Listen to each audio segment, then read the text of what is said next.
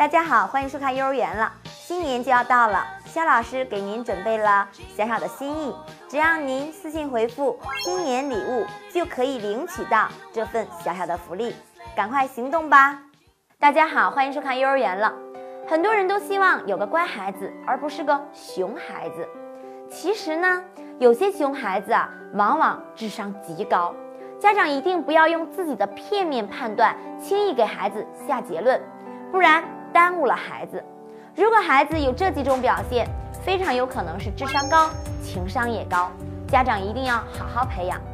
第一个就是多动，如果不是病态的多动啊，比如运动能力强、动手能力强、思维活跃、敢于尝试新鲜事物等等，这些孩子往往表现的比较活跃和兴奋。看起来呢，运动细胞啊很发达，静不下来。其实啊，这并不是什么坏事儿。反过来讲，这是孩子大脑极为活跃，在活动中一直在观察、在思考、在判断。因此呢，不要埋怨孩子过于活跃，而应该以欣赏的态度对待他，激励他。第二个呢，就是关于提出不同的意见，不随波逐流。这样的孩子啊，通常都是很有主见的。一般来讲呢，有主见的人往往更容易成为一个单位的导。因此呢，如果孩子在生活中提出不同的意见，一定不要肆意打击、批评，而应该从孩子的角度出发去分析、去判断，而更重要的是完善。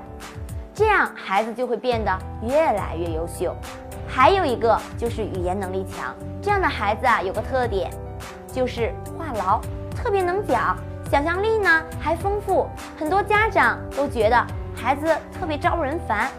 其实啊，语言能力强说明思维活跃，还能够很好的表现自己，都是好事儿。只要能让孩子增加自律性，管得住自己的嘴，未来语言能力强、表达力好的人才也一定是领导的不二人选。因此呢，家长不要烦你的孩子好动。不要烦你的孩子跟你有不一样的想法，更不要烦你的孩子话多，这都是孩子智商高、情商高的表现。今天的话题啊，咱们先聊到这里，感谢您的收看，咱们明天见。